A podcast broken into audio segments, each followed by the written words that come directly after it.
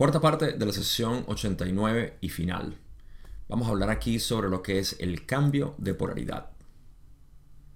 Empecemos para poder terminar.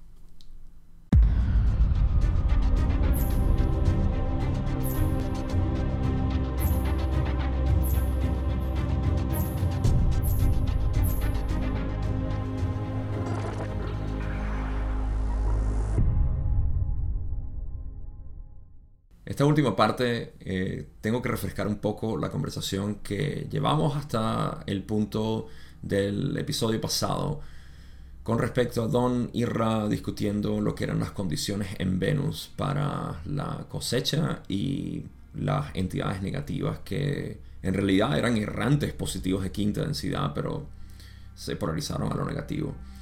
Eh, vamos a terminar esa discusión, luego vamos a hablar algo de la mente arquetípica y terminamos con cosecha en una pregunta que me cuesta un poco entender, así que de repente ustedes me pueden ayudar ahí. De todas maneras voy a hablar sobre eso en lo que realmente significa, eh, pero vamos a empezar primero por esta parte, que es refrescarles un poco lo que era la conversación hasta ahora. Don había estado preguntando sobre el proceso de cosecha en tercera densidad en Venus, que fue de donde Ra vino. Hace 2.600 millones de años aproximadamente, según Ra, hubo esta cosecha. Y luego pudimos ver dentro de las respuestas de Ra que esto fue en el segundo ciclo de tercera densidad.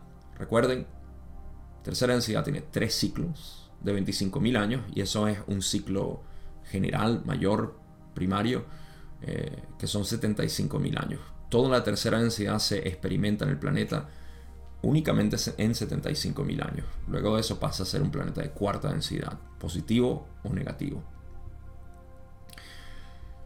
En el caso de Venus, fue una cosecha positiva, principalmente en, la, en el segundo ciclo al menos hubo una cosecha de, de dos entidades negativas. Y entonces estaban rastreando básicamente todo ese, eh, esa historia. Si quieren saber más, por supuesto, el episodio pasado, parte 3 de la sesión 89. Pero esto llevó a que Ra dijera que estas entidades se graduaron a cuarta densidad negativa y ahí es básicamente donde lo dejamos. Así que vamos a ver qué más pregunta Don aquí en la primera pregunta que tengo. Pregunta 40 donde dice cuál fue la actitud de estas entidades, estas dos entidades, después de graduarse a la cuarta densidad negativa. Y, una vez retirado el velo, se dieron cuenta de que habían cambiado de polaridad. Raleigh dice, quedaron desconcertados. Don pregunta, en la pregunta 41, entonces continuaron esforzándose por polarizarse negativamente para una cosecha negativa de quinta densidad o hicieron algo más. Ra explica, trabajaron con la cuarta densidad negativa durante algún tiempo hasta que en ese marco los patrones del yo previamente aprendidos fueron recapturados y la polaridad fue, con gran esfuerzo, invertida. Hubo entonces una gran cantidad de trabajo positivo de cuarta densidad por recorrer. Bien, eh, aquí estamos hablando entonces de la historia de estas dos entidades negativas y al mismo tiempo voy a aprovechar para refrescar un poco lo que es la dinámica de polarización y cambio de polarización, que es básicamente el título de este video. Las entidades, eh, según la historia que cuenta Ra, se graduaron de tercera densidad, una vez más rastreando su origen, eran de quinta densidad positiva, a la cual decidieron ir de ayuda a la tercera densidad de Venus, a la población de Ra, que como deseo de servir encontraron mucho más eficiente el camino de la sabiduría implementada de una manera que se polarizó hacia lo negativo. En pocas palabras, las enseñanzas de ellos fueron negativas, control, manipulación y eh, lo que parecía la manipulación hasta la muerte en Venus. Así que se desviaron bastante, pudiéramos decir. Esto llevó a que las dos entidades, únicamente ellas dos, se polarizaran negativamente a la cuarta densidad. Eh, según yo puedo entender, si rastreamos esto en detalle, como esto fue en el segundo ciclo, al final del segundo ciclo de 25.000 años, todavía les quedaban 25.000 años a las otras entidades. Así que yo supongo, en mi estimado aquí, que las dos entidades se graduaron en el segundo ciclo y el tercer ciclo eh, fue para terminar de cosechar la mayor cantidad de, gente que pudieran en, tercera densidad en Venus. Y eso fue obviamente los de Ra y algunos otros errantes que se hayan, eh, hayan encarnado para el último ciclo. En cualquier caso, vamos a ver por qué estoy mencionando esto, porque Ra todavía menciona un poco más sobre lo que fue este proceso de llevar eh, la polarización hacia el lado positivo otra vez, los errantes que se polarizaron negativo. Eh, en cualquier caso, Don está preguntando que si una vez que se graduaron hacia lo negativo, estas entidades tuvieron que seguir en cuarta densidad negativo hasta la quinta o qué fue lo que hicieron, hicieron algo distinto. Y Ra les explica que trabajaron con la cuarta densidad negativa durante un un buen tiempo, supongo, porque la cuarta densidad son 30 millones de años. Solo para poner en perspectiva los tiempos aquí.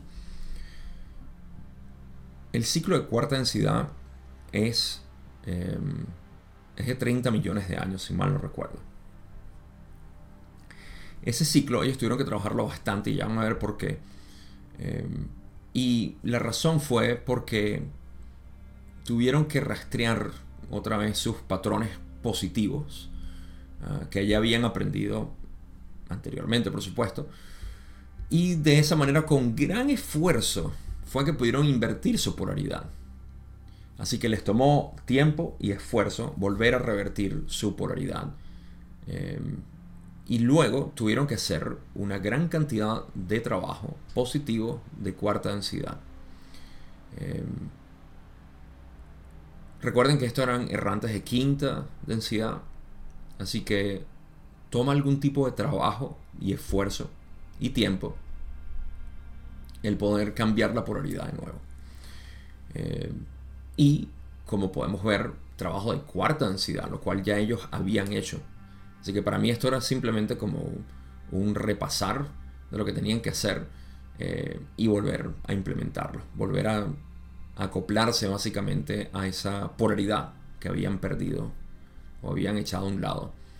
Eh, esto para mí tiene sentido porque en cuarta densidad se está trabajando el ofrecimiento del servicio, en este caso positivo, eh, hacia principalmente entidades de tercera densidad, no a cuarta. Mientras que en quinta se ofrece el servicio, en mi, en mi entendimiento, me parece que se ofrece tanto a los de tercera densidad como a los de cuarta. Y eso es un servicio que ayuda a la polarización igualmente a los negativos. Ofrecen su servicio a tercera eh, densidad si son de cuarta o a cuarta y tercera si son de quinta. Entonces, eh, al haber echado a un lado su polaridad positiva, tuvieron que eh, entablar una vez más estos procesos de polarización. Y quizá no les tomó tanto tiempo porque ya tenían algo de experiencia, pero igualmente tuvieron que esforzarse un tiempo ahí. Vamos a la siguiente pregunta donde se continúa básicamente esta historia. Pregunta 42, donde dice, ¿cómo sabe Ra esta información? ¿Por qué medio conoce Ra la orientación precisa de estas dos entidades en cuarta densidad negativa, etcétera? Ra le dice, estas entidades se unieron a Ra en la cuarta densidad positiva durante una parte del ciclo que experimentamos. Vamos a leer la otra parte donde Don dice, supongo que entonces se unieron tardíamente. ¿Es esto correcto? Le dice, sí. Se unieron tardíamente es porque, vamos a ver lo que le sucedió a los de Ra y a los, de, em, los errantes de quinta densidad que se polarizaron negativamente y fueron a cuarta. Todos estaban en tercera densidad. En el segundo ciclo, es cuando se gradúan posiblemente los de Ra y ciertamente los negativos. Yo especularía que los de Ra continuaron ayudando, así que encarnaron en oleadas, me imagino. Eh, porque recuerden, es, yo no pienso que el planeta se haya polarizado por completo positivo porque solamente 17% según mis cálculos fue lo que se, se polarizó positivo para graduación. Considerable la cantidad, considerando que aquí en el planeta, según RA, se polarizaron eh, únicamente 100 personas. 100 de cuántas millones existirían en ese momento. El porcentaje fue muy mínimo. En cualquier caso, si vemos a Venus, todavía le faltaba un ciclo por terminar. Y esto es especulación innecesaria para el tipo de, de visualización que quiero hacer aquí, pero igual vamos a hablarlo. A mí me parece que los de Ra sí hicieron algún tipo de servicio de regresar básicamente a la encarnación porque ya se habían graduado en el segundo ciclo. Para el tercer ciclo continuaron viniendo para ayudar a sus hermanos y hermanas que estaban aquí todavía de una u otra manera. No creo que se hayan ido a cuarta densidad negativa. Lo dudo muchísimo. Así que así continuaron eh, el último ciclo y la cantidad que se haya graduado de Ra a, a cuarta densidad positiva eh, no lo sabemos. Al menos yo creo que no lo sabemos aquí. Eh, lo interesante es que una vez que ellos se graduaron a cuarta densidad positiva, entonces continuaron obviamente su proceso en cuarta densidad en Venus y eh, los dos negativos que estaban en, en cuarta densidad negativa se tuvieron que ir, haber ido para otro planeta, ¿cierto? No se pudieron haber quedado en Venus porque no había el ambiente en cuarta densidad negativo. Tuvieron que hacer su trabajo en ese planeta de cuarta densidad negativo para luego empezar a cambiar su polaridad y conforme pasó el tiempo, y parece que fue a finales de la cuarta densidad en Venus que regresaron estas entidades y se unieron a Ra. Aquí queda una pregunta al aire que la verdad es que no sabemos. Eh, es un poco irrelevante, la verdad, simplemente por curiosidad histórica. Pero ¿por qué dos errantes de quinta densidad se unieron a Ra en cuarta densidad positiva? Mi pregunta viene por lo siguiente, porque si estas dos entidades eran errantes, obviamente no eran de Venus. Pues, evidentemente eran de otro planeta.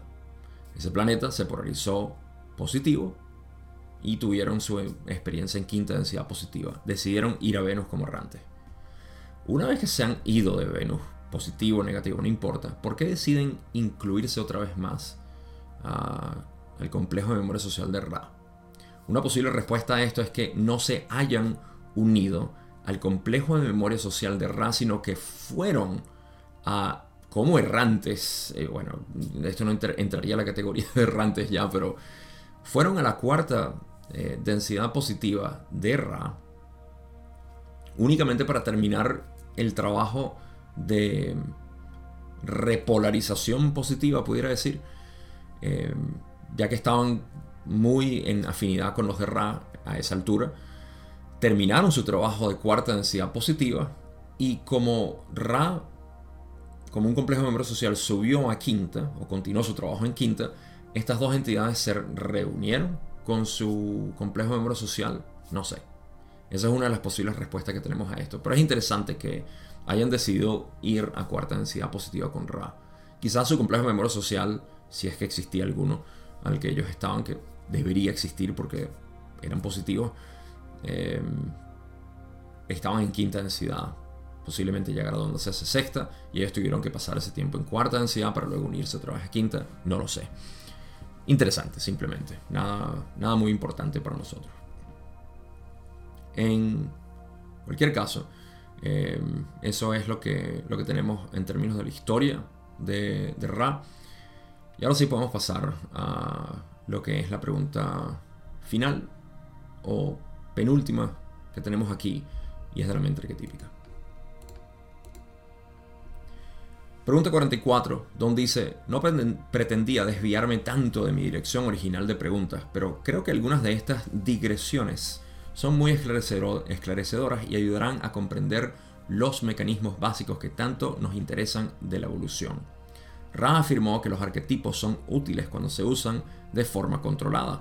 ¿Me puedes, ¿Me puedes dar un ejemplo de lo que quieres decir con usar un arquetipo de forma controlada? Rane dice, hablamos con cierto pesar al afirmar que esta será nuestra última consulta. Queda una energía sustancial, pero este instrumento tiene distorsiones que se acercarán rápidamente al límite de nuestra capacidad para mantener un contacto seguro. El uso controlado del arquetipo es lo que se hace dentro del yo para la polarización del yo y en beneficio del yo, si está polarizado negativamente, o de otros si está polarizado positivamente a los niveles más sutiles. Este párrafo requiere ser reestructurado. Em,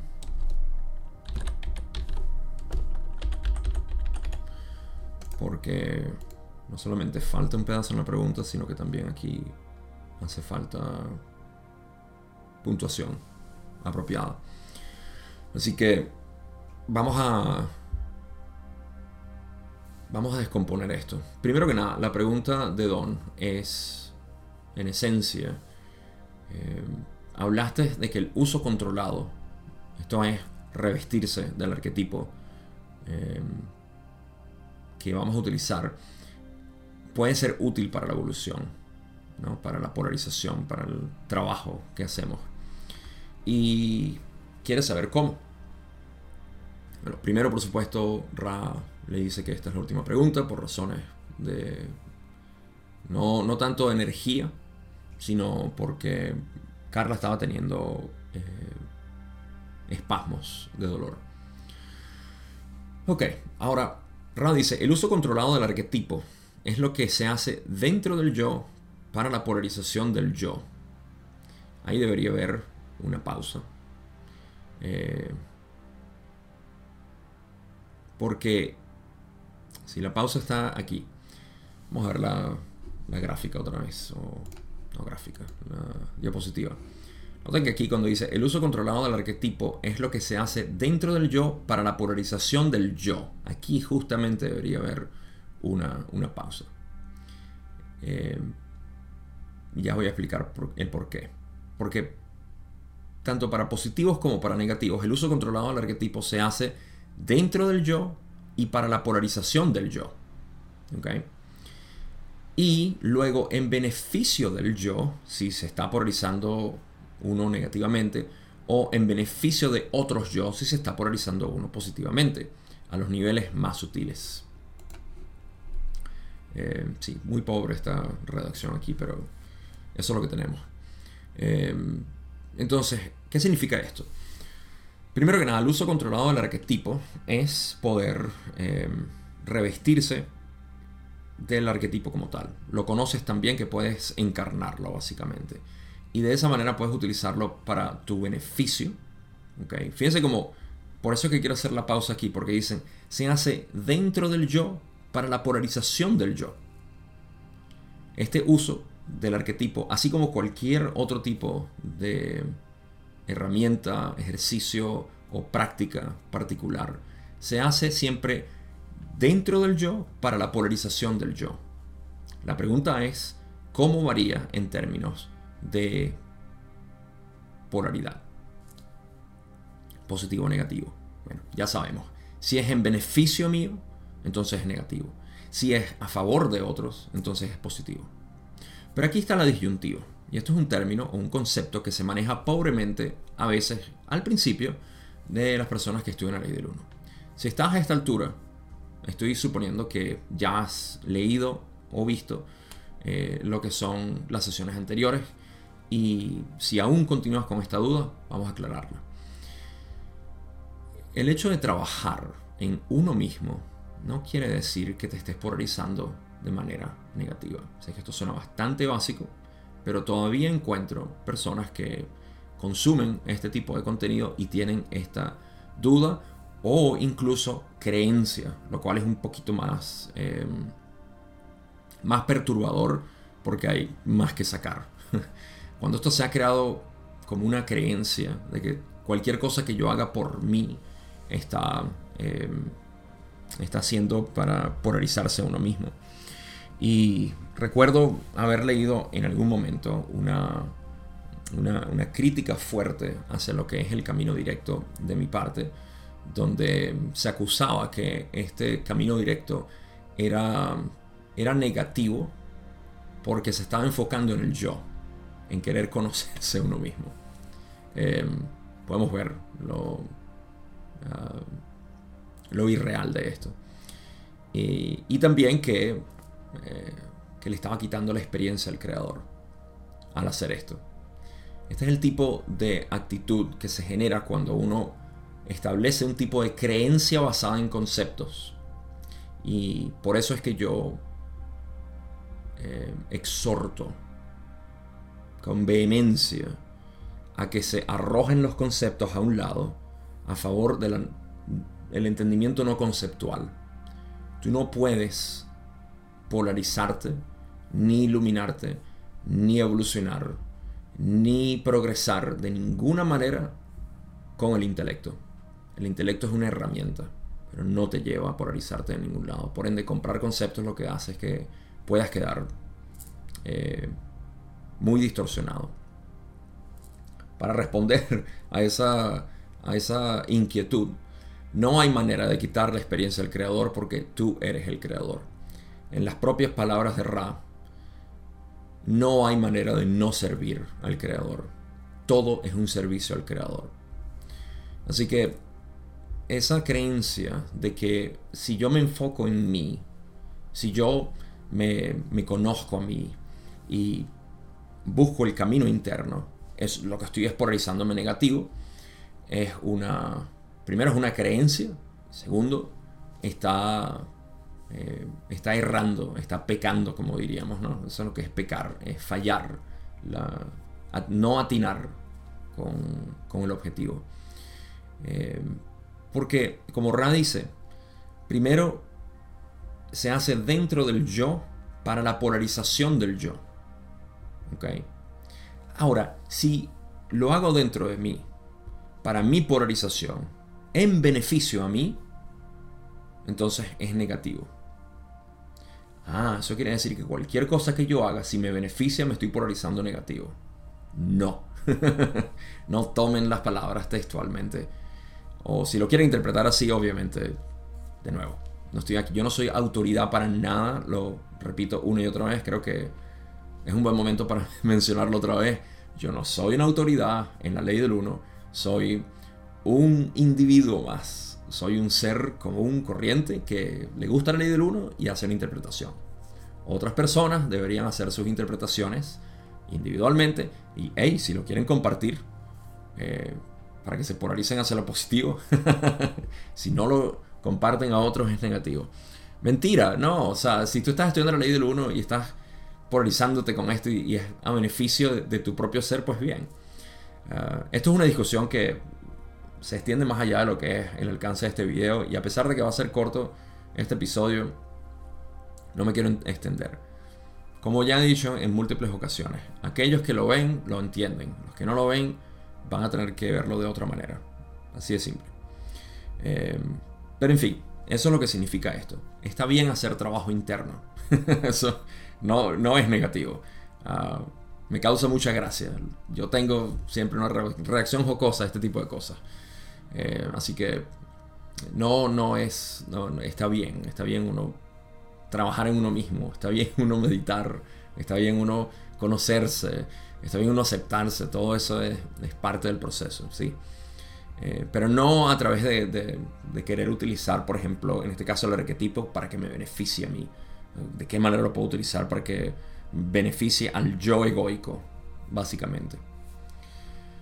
Ahora, ¿por qué esto funciona a los niveles más sutiles? Como dice Ra. Vamos a ver el próximo párrafo. Ra dice, toma en cuenta a todo momento que la mente arquetípica es una parte de la mente profunda e informa los procesos de pensamiento. Cuando el arquetipo se traduce sin tener en cuenta la propiedad mágica en las acciones diarias manifestadas de un individuo, pueden tener lugar las mayores distorsiones y es posible una gran infracción del libre albedrío de los demás.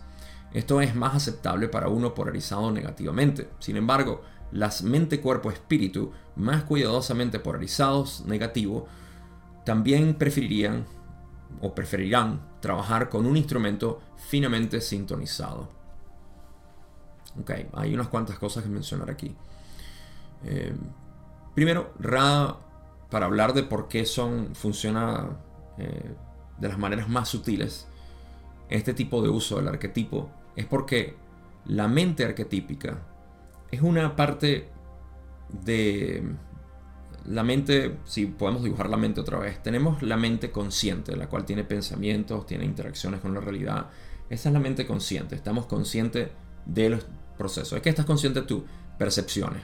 ¿De qué están hechas las percepciones? Sensaciones físicas y abstracciones mentales, pensamientos e imágenes. Y así se entreteje nuestra realidad consciente. Detrás de la mente consciente hay partes profundas que informan a la mente consciente. Y a eso encontramos el inconsciente y obviamente para eso está la mente arquetípica. Son procesos, son estructuras que están ahí en, lugar para generar lo que es la diversidad de experiencias que podemos tener a través de esta visión mental. Bien, entonces la mente arquetípica es una parte, es una parte de esa profundidad de la mente. ¿okay? Y por supuesto informa los procesos mentales o procesos de pensamiento. De modo que si uno establece, es lo que yo puedo entender, cuando uno se establece como una parte de la mente arquetípica, estás trabajando con un potencial mágico ahí de, eh, de lo que informan tus pensamientos. ¿sí? Yo personalmente desconozco lo que es este tipo de trabajo porque eh, no, no lo he escuchado, no he visto nadie que lo haga eh, y tiendo a dudar un poco de lo que es este uso en las personas que utilizan la mente arquetípica, ya sea a través del tarot o de otras modalidades como la cábala. Esto no es, esto es simplemente escepticismo mío. Es posible que hay personas que lo hagan y yo lo desconozco. Eh, pero me parece que es un trabajo bastante avanzado. La razón por la cual me parece que es un trabajo avanzado es porque Ra en esta misma sesión dijo que el trabajo con la mente arquetípica o revestirse del arquetipo es un trabajo para el adepto avanzado que ya conoce bastante bien la mente arquetípica. Eh, de nuevo, yo simplemente desconozco que haya gente que, sea, que esté capacitada en esto. Ciertamente no tenemos una escuela abierta de cómo utilizar la mente arquetípica. Eh, así que por eso esto se se traslada a la siguiente advertencia de Ra cuando dicen cuando el arquetipo se traduce sin tener en cuenta la propiedad mágica en las acciones diarias manifestadas de un individuo, pueden tener lugar las mayores distorsiones y es posible una gran infracción del libre albedrío de los demás. Así que el uso indiscriminado, simplemente por conocer superficialmente la mente arquetípica y por supuesto el uso del tarot como los arcanos mayores supongo yo, em, de una manera em, poco informada. Obviamente tiene un trabajo mágico eh, que, establecer para la interacción que se está haciendo, ya sea para uno mismo o para con otra persona. Eh, pero ese, ese trabajo mágico, si no se hace con consideración, sin entendimiento de lo que significa esto, entonces puede dar lugar a mayores distorsiones. Eh, una vez más, yo sé que hay gente sensible que utiliza el tarot y que cuando escuchan esto, puede, esto lo tienen que tomar a su manera. La verdad es que yo desconozco por completo este tipo de trabajo. Ah, solamente estoy repitiendo lo que dice Ra aquí y no debe ser tomado a la ligera. Eh, para las personas que lo hagan con responsabilidad, pues bien, eh, pero incluso dentro de esa responsabilidad, que esto sea un recordatorio de que este tipo de trabajo es mágico, lo que quiere decir que estás tocando la definición de magia en la ley del uno, para no imaginar que hay gente con una varita mágica, ¿no? Trabajando con esto. Eh, trabajo de magia se refiere a cambios en la conciencia a voluntad. En pocas palabras, estás trabajando y haciendo cambios en la conciencia individual o de otro a voluntad. Eres tú quién decide hacer los cambios. Y esto eh, lo he visto reflejado en algunas personas que notablemente se dan cuenta y dicen, este trabajo es muy delicado, no me siento capacitado para esto, eh, es difícil. Y aparte no es algo que, me guste hacer. Y otros que les gusta y que ciertamente trabajan con eso. Eh, como siempre, puede haber un desvío aquí y esto queda en la conciencia de cada quien y por supuesto su propio a su propio llamado. Pero ahí está la, advertencia de Ra. Ra menciona que esto es más aceptable para uno polarizado negativamente. O sea, el trabajo con la mente arquetípica y como extensión posiblemente el uso del tarot. Eh, de nuevo, el tarot como representación de la mente arquetípica. Desconozco los otros trabajos de adivinación que hacen algunas personas o de lectura. Yo no sé qué tanto eso tenga que ver, pero estoy suponiendo que tiene los arcanos mayores tienen algo que jugar ahí. En cualquier caso, el uso, eh, eh, esto es más aceptable para uno polarizado negativamente, el uso de, la mente arquetípica discriminadamente, lo cual yo sé que no es el caso de la mayoría, pero eh, se puede utilizar, ¿no? Y sin embargo dicen que los complejos, debería ser complejo mente, cuerpo, espíritu, más cuidadosamente polarizados negativo, aquellos que ya están más polarizados hacia lo negativo, prefieren un instrumento finamente sintonizado. Em, esto tiene sentido porque una entidad negativa no es caótica. Una entidad negativa es ciertamente alguien que eh, ha, ha, fortalecido con mucha disciplina y controlado su ser egoico, pero lo ha controlado de una manera que que hay armonía, que hay una, no hay entropía en su ser. Eh, así que ellos preferirían no estar infringiendo el libre albedrío de los demás y crear distorsiones dentro de ellos mismos de, esta manera. Eh, así que eh, interesante, ¿no? Que incluso los negativos no quisieran hacer esto de infringir el libre albedrío y crear mayor distorsión. De nuevo, para enfatizar, porque sé que que se pueden estar sacudiendo muchas sensibilidades al decir eso. Mi, punto es que se use con responsabilidad y que se use con inteligencia, con entendimiento de lo que se está haciendo. este, esto de, la mente arquetípica. El tarot realmente es una, una, extensión, no es ni siquiera la mente arquetípica. No debería nunca confundirse eh, o intercambiable tarot con mente arquetípica, a menos que sea el estudio particular que dio Ra a medias porque no lo pudieron terminar. Eh, pero hay una relación obvia ahí. Y eso es el, único uso que tiene eso, como Ra dijo, no es en adivinación. Lo dijeron los arcanos mayores, no tienen su, eh, su uso propiamente en la adivinación. Eh, así que simplemente dijéronlo como, como, como sea. Vamos a la última pregunta que normalmente no cubro, pero todavía hay algo más que decir aquí. Última pregunta, pregunta 45, donde dice, solo haré la afirmación de que percibo que una cosecha de polaridad negativa es posible con menos negatividad en el entorno como en el entorno de Ra, que en el entorno como el que tenemos actualmente, y preguntaré si eso es correcto. Y luego si hay algo que podamos hacer para mejorar el contacto o la comodidad del instrumento. Ra dice, en primer lugar, los requisitos de la cosecha están establecidos. Sin embargo, es más fácil servir al yo por completo o casi si hay poca resistencia. O casi, mm, o totalmente. O sí, casi totalmente debería ser. Ra continúa y dice, en cuanto a los cuidados del instrumento, sugerimos una mayor manipulación del lado dorsal y los apéndices de este instrumento y el remolino de las aguas, si es posible. Las alineaciones son concienzudas. Pedimos su vigilancia en alineaciones y preparativos. Todo está bien, mis amigos. Soy Ra, los dejo en el amor y en la luz del Creador único infinito. Vayan pues, regocijándose en el poder y en la paz del Creador único infinito. Adonai. La pregunta de Don tiene que ver con... Eh, esta es la parte, la pregunta que de repente ustedes me pueden ayudar, porque creo que no lo entiendo bien. Em, no sé de dónde Don arranca con esta suposición al decir que una cosecha negativa es posible con menos negatividad en el entorno, en el ambiente,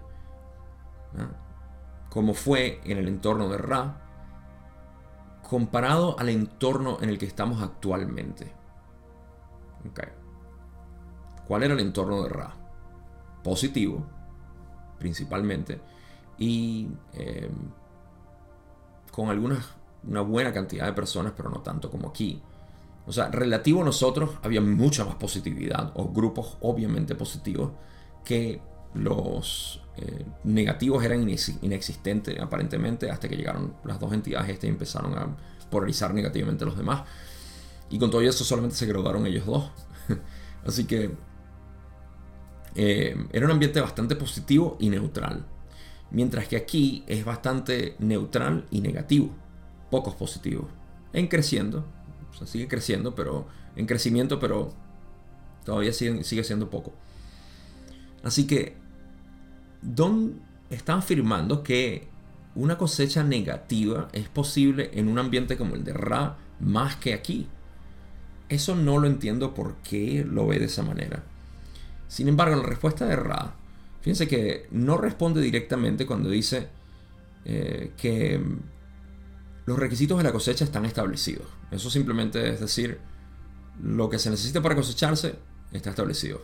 51% positivo, 95% eh, negativo o servicio al yo para negativo. Sin embargo, es más fácil servir al yo por completo o casi totalmente si hay poca resistencia. Eso para mí no responde a la pregunta. O sea, si es posible, ¿dónde hubo mayor resistencia? ¿O dónde hay mayor resistencia? ¿Aquí o allá? Si hay mayor resistencia, entonces se le hace más difícil a los negativos. Si hay menor resistencia, entonces se hace más fácil. ¿Dónde hubo menor resistencia? ¿Los de Ra no ponían resistencia o sí tenían resistencia? No lo sé. ¿Aquí tenemos mayor resistencia? Me parece que no, porque hay mayor permisibilidad hacia la esclavitud. Y no estoy hablando de esclavitud humana, la cual, por cierto, todavía existe en nuestro planeta. ¿Sabías eso? Todavía existe esclavitud, literal, y hasta no oficial, pero muy apoyada por el gobierno. Es extraño. África es un continente extraño. Em, de todos modos, esto, ah, si, continúa, al menos la, última información que yo obtuve fue el 2018-2019. Ojalá haya cambiado, pero hasta ese entonces todavía existía una especie de esclavitud física. Em, pero no es nada más eso, o sea, existe todo tipo de esclavitud que Ra dice que en este momento la cantidad em, de, de, tipos de esclavitud que nosotros establecemos ah, dejan la mente desconcertada. O sea, a la imaginación dicen, la imaginación queda desconcertada con la cantidad de, procesos de esclavitud que tenemos. Así que no entiendo. Sin embargo, hay algo que sí explican, que es que es más fácil servir al yo por completo, polarizarme negativamente cuando hay menor resistencia. Así que voy a hablar de esto un poco aquí y luego lo llevo a las conclusiones. La dinámica de resistencia. Para servir al yo, para polarizarse negativamente, necesitamos, si yo soy una entidad negativa, necesito ser capaz de controlar y manipular a los demás. Si hay resistencia, se me hace difícil. Si no hay resistencia, pues obvio, se me hace fácil. Eso es lo que Ra dice. Es más fácil servir al yo por completo o casi totalmente, eh, por completo o, ligeramente, mejor dicho. Eh, si hay poca resistencia. Si no hay resistencia, bueno, pan comido.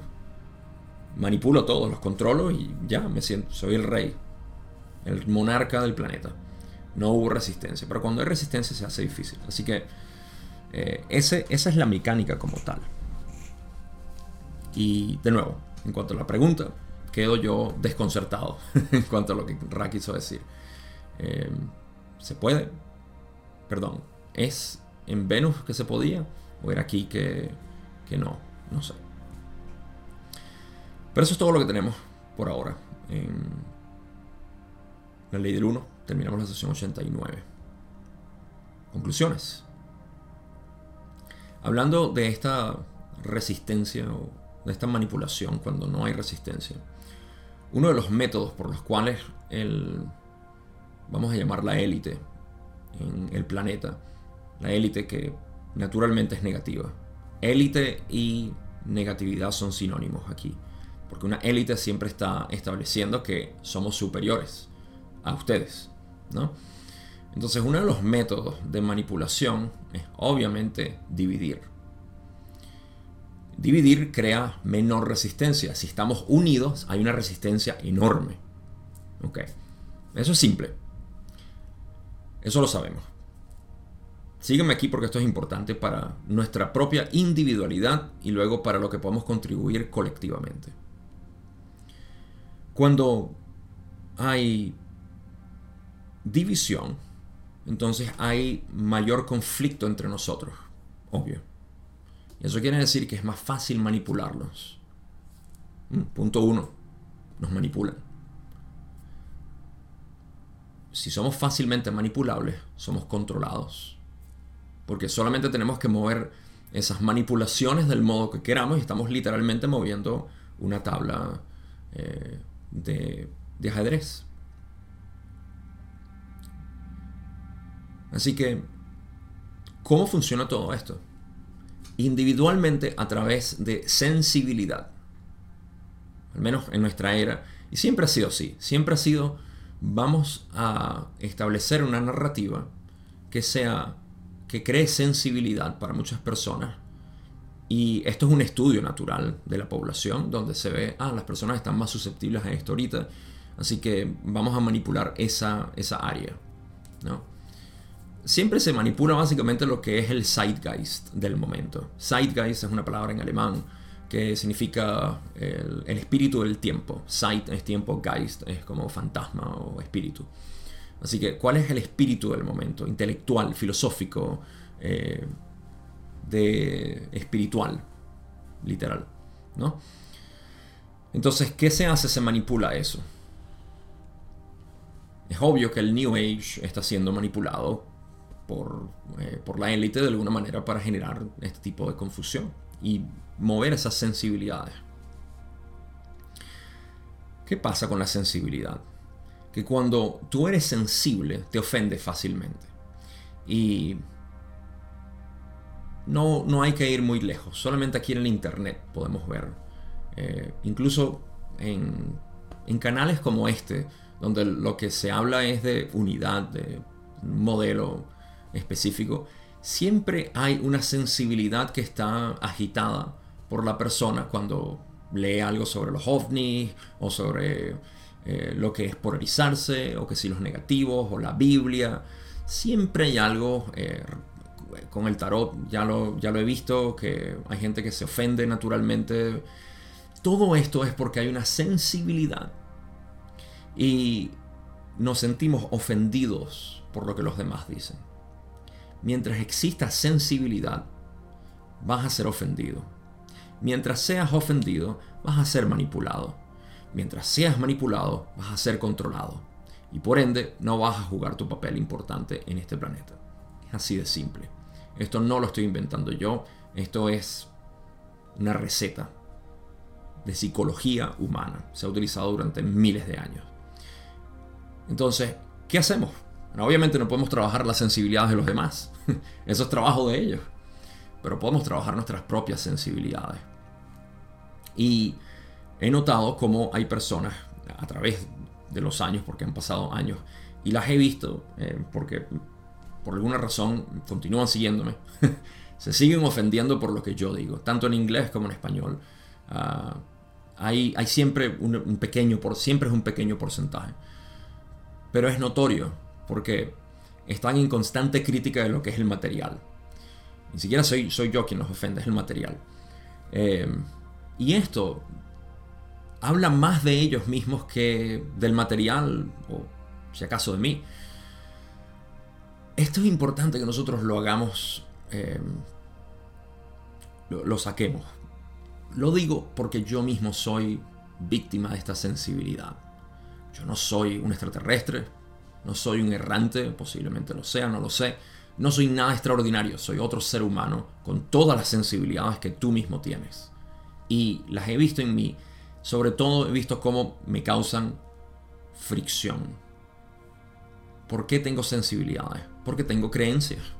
Y porque esas creencias cuando son sacudidas por alguien, mm, me molestan, me incomodan, ¿no?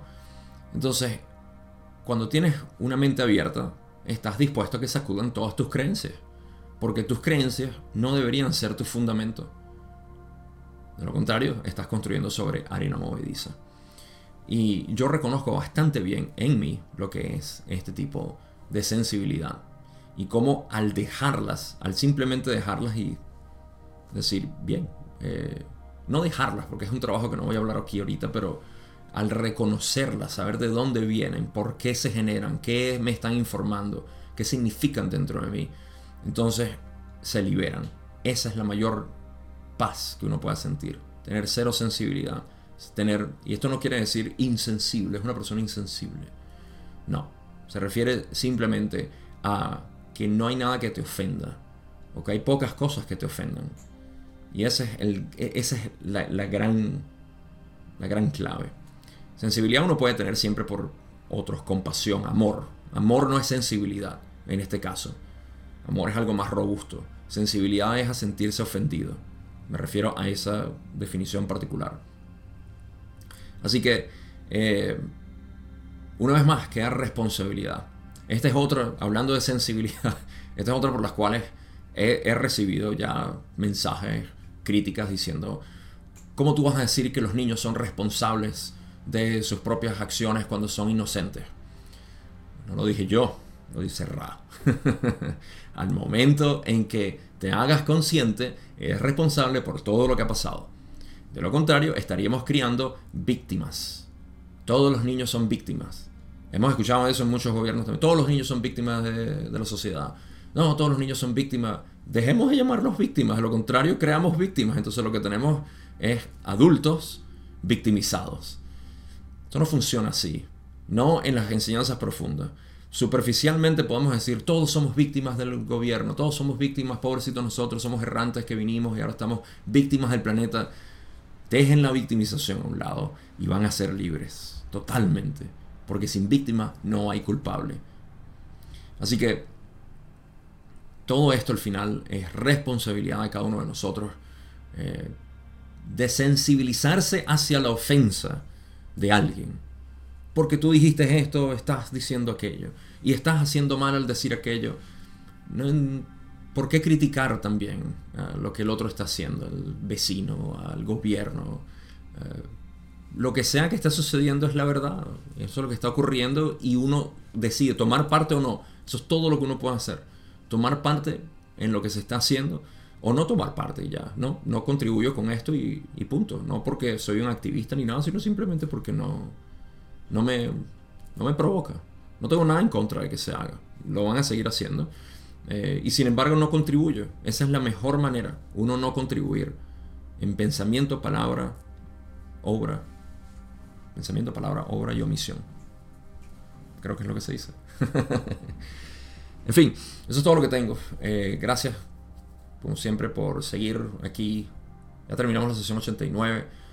No tengo ni idea de lo que viene en la sesión 90. Que nos sorprenda la vida y ra.